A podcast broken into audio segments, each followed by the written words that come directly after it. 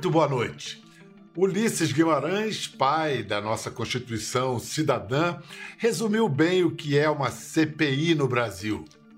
Todo mundo sabe como começa, mas nunca como termina. É sim, mas o fim dos trabalhos dessa comissão do Senado, formada para investigar as ações e omissões do governo durante a mais grave crise sanitária da história do Brasil, termina de uma maneira inédita, tendo exposto o impensável. Nem mesmo o mais sádico roteirista de terror poderia ter imaginado os horrores que foram revelados em suas sessões. Como imaginar, por exemplo, que um presidente iria de maneira deliberada apostar na imunidade de rebanho, mesmo sabendo que isso faria morrer muitos mais? Ou ainda, como imaginar que o Ministério da Saúde iria ignorar 101 contatos de uma das principais farmacêuticas do mundo que tentava vender a vacina? E mais, por horror, como imaginar que uma instituição médica faria experimentos clínicos clandestinos, sem critério científico, levando à morte pacientes que não sabiam que eram cobaias? Os trabalhos da CPI, que se encerram esta semana com a votação do relatório final, deram nomes e faces aos culpados pelo agravamento da maior tragédia da história de nossa saúde.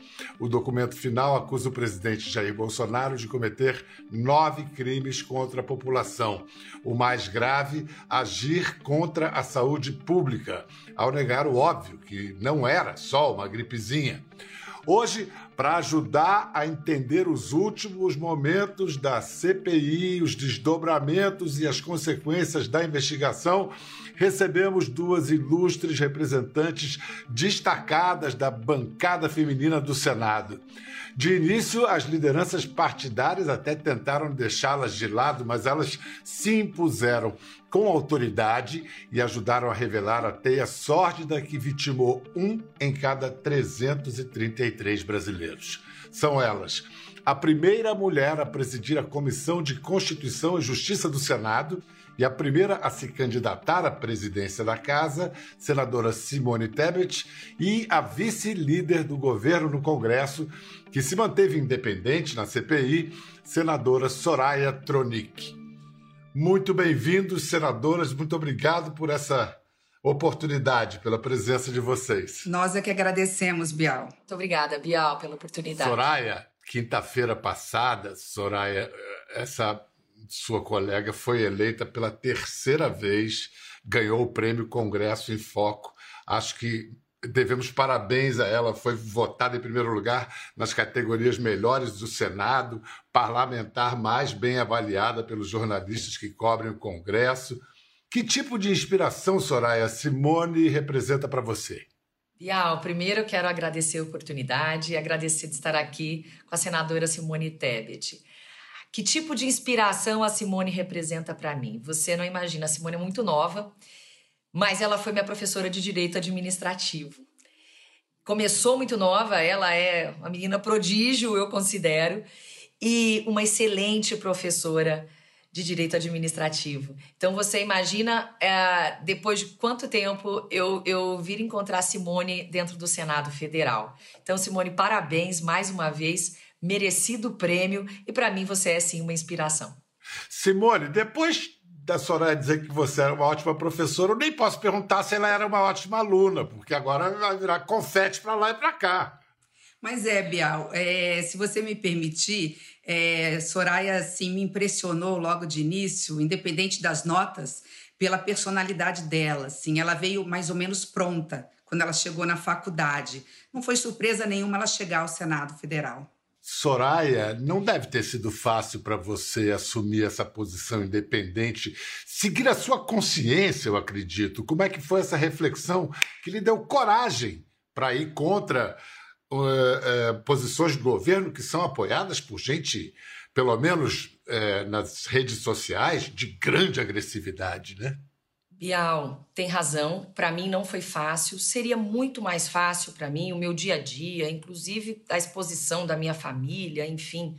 As bandeiras e os princípios que nos uniram, nos uniram a Jair Bolsonaro, foram as bandeiras anticorrupção, as bandeiras relativas à economia, à liberdade econômica, o próprio conservadorismo. Então, as bandeiras eu não irei abandonar jamais. Então, eu acredito que nós devemos caminhar todos juntos de acordo com o que nós combinamos com o nosso eleitor lá atrás. Porque o que a gente tem visto hoje é uma polarização e uma guerra, um ódio espalhado entre os brasileiros, algo que nunca aconteceu. Então, quando o que é maior a vida, por exemplo, que é o caso que foi discutido dentro da CPI, a vida não tem lado ideológico. Vamos ver, é, falar agora sobre a CPI, o que, que vai acontecer agora. É, Simone é uma senadora é, notável pelo conhecimento do, do, dos regimentos, do, da, da, do, do direito envolvido nisso. Você podia explicar para um leigo, para um simples espectador, por que que, como o, o ministro Barroso se apressou a dizer, por que que esses, essas acusações, essa lista de crimes apontados, não dá em prisão e nem em processo? Sim, Bial, é muito importante a gente faz, é, fazer esses esclarecimentos, até para poder assim responder algumas perguntas mais básicas da população brasileira. A primeira delas é essa: mas a pandemia não é mundial? Sim, ela é. Só que nenhum país do mundo é, a, é, nós tivemos o, uma política que tem administrado tão mal a pandemia como no Brasil. O governo federal ele não trabalhou pelo país, ele trabalhou pela pandemia e não contra ela e com todo respeito, sem qualquer sinal de compaixão, com empatia ao próximo, é, ele pregou através de inverdades, através de mentiras, uma ideia totalmente equivocada, negando a ciência de que a imunidade rebanho por contaminação seria o melhor caminho para o Brasil. Vamos todo mundo nos contaminar e voltar o mais rápido possível para o mercado de trabalho. Aconteceu o inverso. O atraso na compra das vacinas, a omissão dolosa, quando eu digo dolosa, é com a intenção de, né, na compra das vacinas, na compra de, de medicamentos, do kit intubação, deixando inclusive vencer os testes de Covid, fez com que o Brasil demorasse para sair dessa dessa pandemia, isso impactasse decisivamente no mercado de trabalho. Isso chegou num relatório muito robusto, tipificando, aí indiciando mais de 60 pessoas entre autoridades, iniciativa privada e o próprio presidente da República. Mas o tempo da CPI se exauriu, porque o nosso poder é muito limitado. Essa CPI deu certo porque ela se tra ela tratou de fato presente e continuado. Agora é hora de entregar o bastão para as autoridades competentes, os órgãos de fiscalização e controle do país. Leia-se Ministério Público e Poder Judiciário. O Ministério Público vai pegar esse relatório com todos esses pendrives que nós temos de milhares, de centenas de milhares de páginas e vai a partir daí ver quem merece ser denunciado e quem vai ser sumariamente isentado. É óbvio que aí nós estamos falando de um processo relativamente longo, dois, três anos, e que vai se dar em todos os fóruns e instâncias do Poder Judiciário. Em relação a quem tem foro privilegiado, quem tem o direito de iniciar o processo, de denunciar, é o Procurador-Geral da República, que, diga-se de passagem, fazendo um parêntese, é um problemão aí, porque muitos não acreditam que ele vai ter coragem de denunciar o presidente da República, mas nós estaremos lá fazendo pressão. Vou destacar agora dois momentos das senadoras é, na CPI. É, primeiro, o momento da senadora Simone Tebet, no dia 25 de junho. Se Vossa Excelência tiver a coragem de dizer o nome, eu posso garantir, não se preocupe com o Conselho de Ética da Câmara dos Deputados, que nenhum deputado vai ter coragem de surgir contra Vossa Excelência, contra a opinião pública, contra a massa de brasileiros que quer saber a verdade e buscar a verdade dos fatos. Pode falar o nome do deputado, porque nós já sabemos. A senhora sabe que se eu fizer isso. Vossa Excelência não irá para o Conselho de Ética. Eu vou ser perseguido. Já disseram que eu já perdi a minha relatoria da reforma tributária, foi uma promessa do presidente Tulio para mim. Já perdi todos os espaços, já perdi tudo que eu tenho. Já acabaram com a minha política. O que mais vocês querem que eu faça? Bom, deputado, Vossa Excelência só confirma que sabe, não quer dizer. Eu respeito eu, como parlamentar. Eu, eu entendo, eu entendo a posição de Vossa Excelência. Mas Vossa Excelência só confirma que sabe qual é o nome do deputado e nós vamos. A senhora também sabe buscar, que é o Ricardo Barros que o presidente falou. Vamos buscar a, vamos a buscar a verdade a favor do país. Então o senhor confirma. O senhor confirma, então, que. Foi o, o Ricardo Barros, o presidente, falou. Foi agradeço imensamente a Vossa Excelência. Essa CPI, a partir de eu agora. Eu não me sinto pressionado para falar. Eu queria ter de... dito desde o primeiro momento, mas é porque vocês não sabem o que eu vou passar por apontar um presidente da República que todo mundo defende como uma pessoa correta, honesta, que sabe que tem algo errado, ele sabe o nome, ele sabe quem é, ele não faz nada por medo do, da pressão que ele pode levar do outro lado. Pô, que presidente é esse que tem medo de pressão de, de quem está fazendo o errado? Esse momento marcou uma virada nas investigações, expôs as digitais do governo. Era necessário que acontecesse isso. Eu falo que foi destino, porque eu vi em seguida ao senador Alessandro, que é um delegado muito combativo. Então ele fez o papel do policial mau e eu fiz o papel da policial boazinha, embora não foi a minha intenção. Ele foi muito duro com Luiz Miranda, ele foi no bril do Luiz Miranda dizendo: ora, coragem não é isso, de ir através das redes sociais se esconder. Coragem é o que seu irmão está fazendo como servidor público humilde falando. E eu vim naquela coisa muito particular da sensibilidade da mulher na política, e eu vim naquilo que eu acho que tem que ser a grande marca do século XXI, né, dessa, desse processo civilizatório. Eu vim no acolhimento. E e eu não esperava que logo no início da minha fala ele tivesse se desmontado, mas ele se desmontou pelo acho que pelo conjunto dessa situação. Então, quando nós é, descobrimos a partir de ali, dali, da fala, da boca de um deputado bolsonarista, que não é da oposição, que ele levou para o presidente da República uma cópia de um documento provando que havia um esquema de corrupção de propinoduto, de vacinoduto dentro do Ministério da Saúde, com uma invoice, uma nota fiscal ali comprovando de um pagamento de um contrato de 1 bilhão e 600, e 600 milhões, uma parte desse dinheiro de pagamento antecipado no paraíso fiscal para dividir, seja lá com quem for, no verdadeira organização criminosa,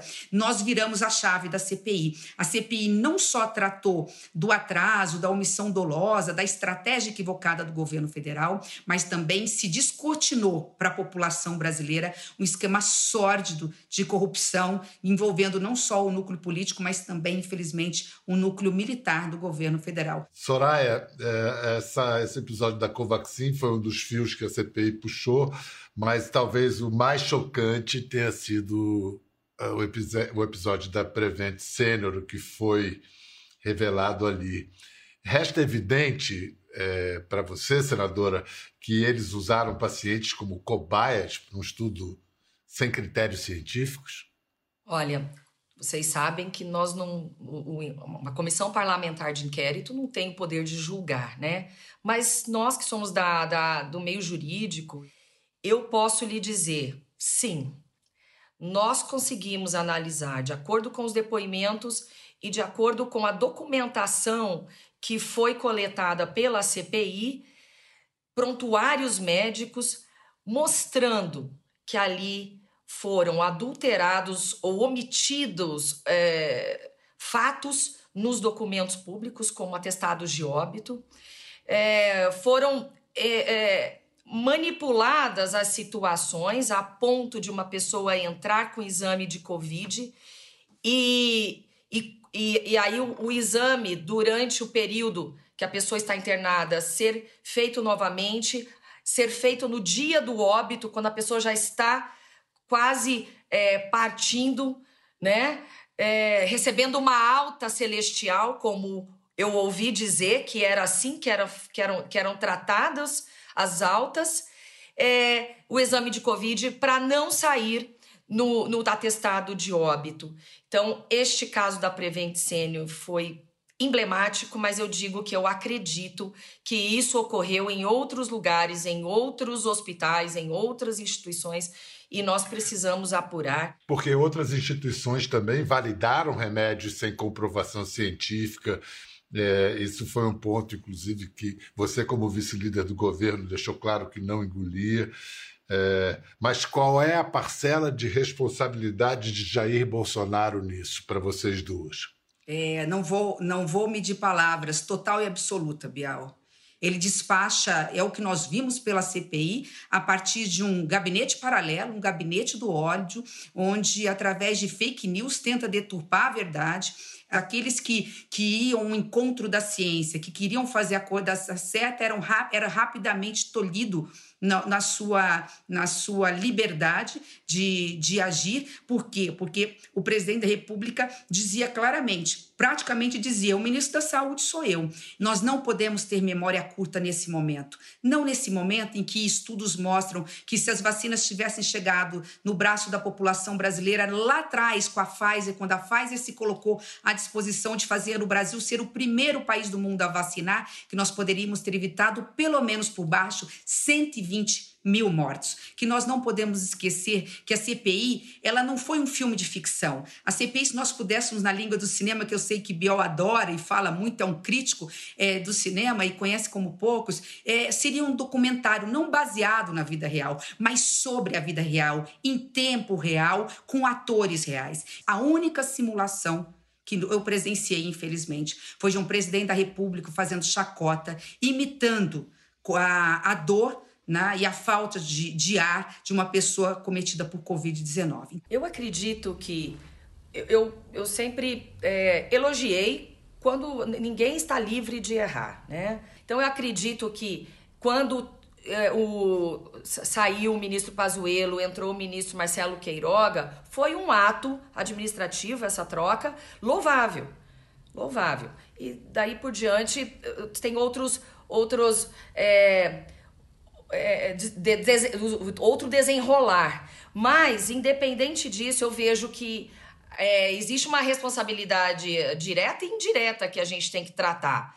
Mas importante destacar a responsabilidade do segundo escalão, do terceiro escalão. Roberto Dias é do terceiro, do quarto escalão. E essas responsabilidades precisam ser apuradas e precisam ser analisadas agora, no caso é, tanto pelo, pelo Ministério Público Federal, pelo Ministério Público Estadual e dependendo da, da instância. Agora vamos destacar uma cena desse documentário letrizante que você citou e que o Brasil acompanhou passo a passo, um momento com, em que a senadora Soraya Tronic reagiu às loucuras de um empresário bolsonarista que era acusado, é acusado de financiar fake news durante a pandemia. Vamos ver, Soraya. Em um país democrático, como é o nosso caso, Todos nós temos liberdade de expressão, mas parlamentares ainda têm a imunidade parlamentar. Pois bem, isso significa então que eu posso te xingar à vontade? Isso significa que eu posso mentir à vontade sobre você? Sobre você, sobre o senhor, sobre qualquer pessoa? Isso significa que eu possa assassinar a reputação alheia nas redes sociais? Que eu possa ameaçar a vida de alguém, a vida de sua família? Que eu possa tomar a sua propriedade? Que eu possa atacar as instituições em nome da liberdade de expressão? E é por causa desses pseudo, pseudo conservadores, pseudo direitistas, como o senhor, um deles, que hoje a verdadeira direita, a direita racional deste país, está sendo descredibilizada por completo. E, por consequência, muitas vezes hostilizada. Eu não suporto ser misturada com esse tipo de pseudo-conservador, pseudo-direitista, que nem sabe o que é conservadorismo. Esse pito foi dirigido a Otávio Facuri, presidente do PTB de São Paulo, e ali você toca num ponto que nos interessa muito, Soraya. O que, é mais difícil na hora de explicar que a diferença entre direita e atraso? Bial, é, é, complicado. As pessoas hoje passaram a discutir política cada vez mais, né? O, o cidadão brasileiro está comentando hoje com essa abertura nas redes sociais, mas a, o discurso a, a, e, e o, o debate ainda é muito raso, ainda é muito raso. E esse pito que eu dei nesse empresário foi um desabafo. As pessoas acham que basta vestir uma camiseta verde e amarela, usar as cores do país, e aí você está isento de tudo, são os paladinos da, da justiça. Então chegam a, a, a tirar de nós a nossa cor, a nossa bandeira, tirar de nós o próprio direito de, de, de ser de direita, ou, né, ou, ou, ideologia que a pessoa queira abraçar. Então, estão sim nos confundindo. Existe uma direita racional, existe uma ala ali de dentro do governo. Eu acho que eu sou uma das pessoas mais corajosas, mas tem uma ala que fica retraída, mas que conversa nos bastidores e vê que algo não está indo bem. E vou dizer mais, eu não gosto de dizer isso não, mas no começo da CPI, eu vou ter que dizer, eu avisei. Eu avisei que isso não ia dar em pizza. Pelo menos a, o que cabe, o que é da competência do Senado Federal, o que é da competência do parlamento, vai ser feita e foi feita. E aí, se acabar em pizza, vai acabar em pizza em outros órgãos, não dentro do Senado Federal. Então, eu avisei. Isso nos deixa realmente muito agoniados, porque tem muita gente que diz: ah, não deu certo. É, a gente está vendo agora o desmonte da agenda liberal isso me preocupa muito, porque essa, é, para mim, é uma das melhores bandeiras. A bandeira anticorrupção nem se fala. Conhecereis a verdade, a verdade vos libertará. Eu levo isso aí a ferro e fogo. É, nós falamos a, no início do programa sobre o quadro de polarização que já permanece na sociedade brasileira, já tem tempo e que faz muito mal a todos nós. E ano que vem nós estamos olhando para as eleições novamente se repete a polarização. Quando falo em nomes alternativos a esses dois principais, senadora Simone, eu já vi muita gente boa dizendo que desejaria muito vê-la como candidata. A gente pode contar com isso? Você navegaria esse arquipélago que chama-se MDB?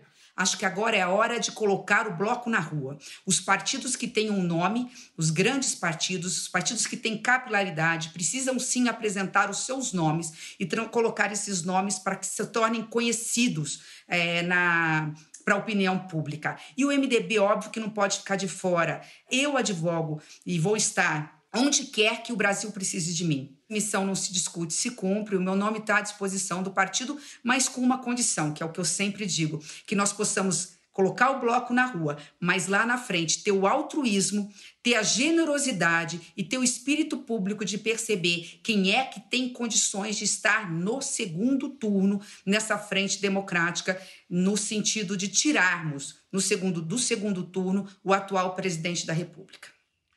Aguardemos cenas dos próximos capítulos para ver qual vai ser a convocação à senadora Simone Tebet. Se estará na comissão de frente do Bloco da Rua, para que, que será, qual será a missão. Já Soraya, a União Brasil, perguntar para você qual será o candidato da União Brasil, se terá candidato próprio, é muito complexo. O nome de Sérgio Moro para a presidência lhe agrada?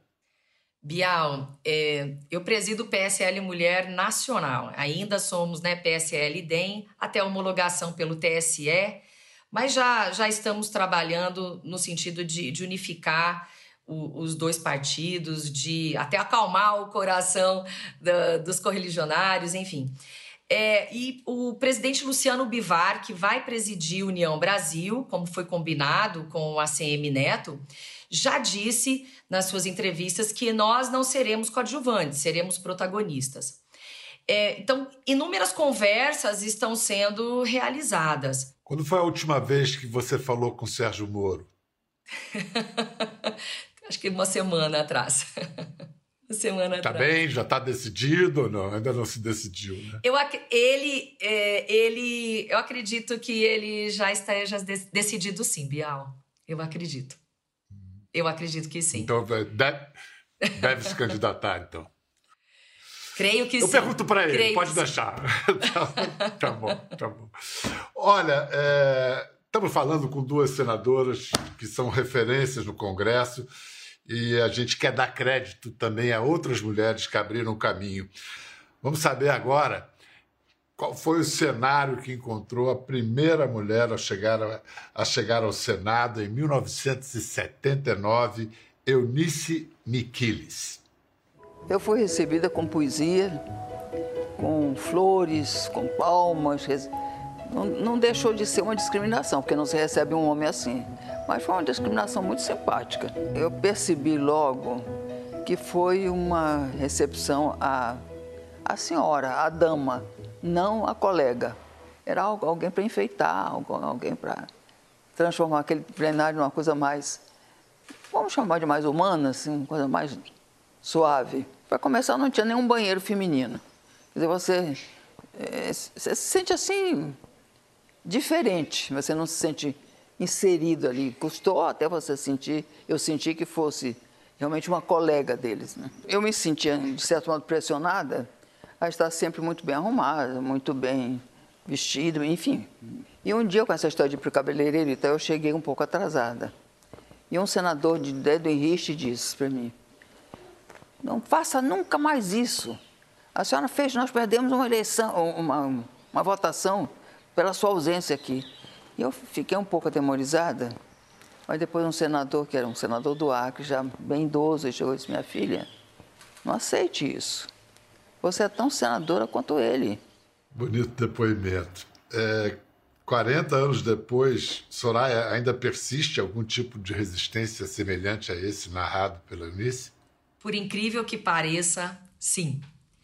É, eu não gosto de vitimismo feminino, não, não sou afeta a isso, mas eu vou te dizer que eu não tinha consciência de muita coisa.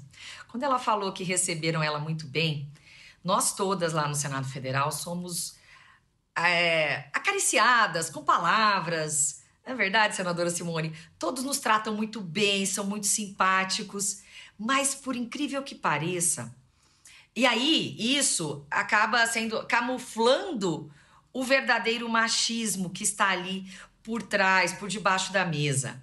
Por quê? É porque geralmente nos, é, nos dão relatorias dedicadas às mulheres, a crianças, a idosos, são ou a é, deficientes físicos. Mas não é que isso não tenha importância, isso tem muita importância. Mas não nos dão relatorias tá? relativas a questões mais duras, como a questão da economia, da infraestrutura. E dias atrás eu reclamei isso com Simone e aí com o próprio presidente Rodrigo Pacheco e aí me então tá, vamos dar uma relatoria. Me deram a relatoria da PEC 13, extremamente difícil que foi, né? Primeiro, eu fiquei estarrecido quando eu soube que há apenas cinco anos, só em 2016, é que afinal foi construído um banheiro feminino no plenário. Antes era. Era que distância, senadora Simone? a gente tinha aqui no, no, nosso gabinete, então dependendo, da, dependendo do quão distante é o nosso gabinete, eu diria que dá alguns bons minutos para se chegar até lá. O Senado Federal é muito grande, os corredores muito extensos, a não ser que a gente pudesse aproveitar do gabinete de uma outra senadora e pedir permissão. Mas apenas para encerrar a sua pergunta, eu não posso deixar é, de dizer isso. Nós não temos que esperar dar, que as pessoas nos deem licença. Foi o que aconteceu na CPI. Nós não batemos na porta, nós empurramos essa porta. Nós exigimos ter voz e vez numa comissão só masculina. Embora não tivemos voto e não temos voto, nós passamos a ter vez e a ter voz. Muito obrigado, senadora Soraya Tronic. Muito obrigado, senadora Simone Tebet. Eu, como eleitor, sei que eu não serei o único homem a dizer isso.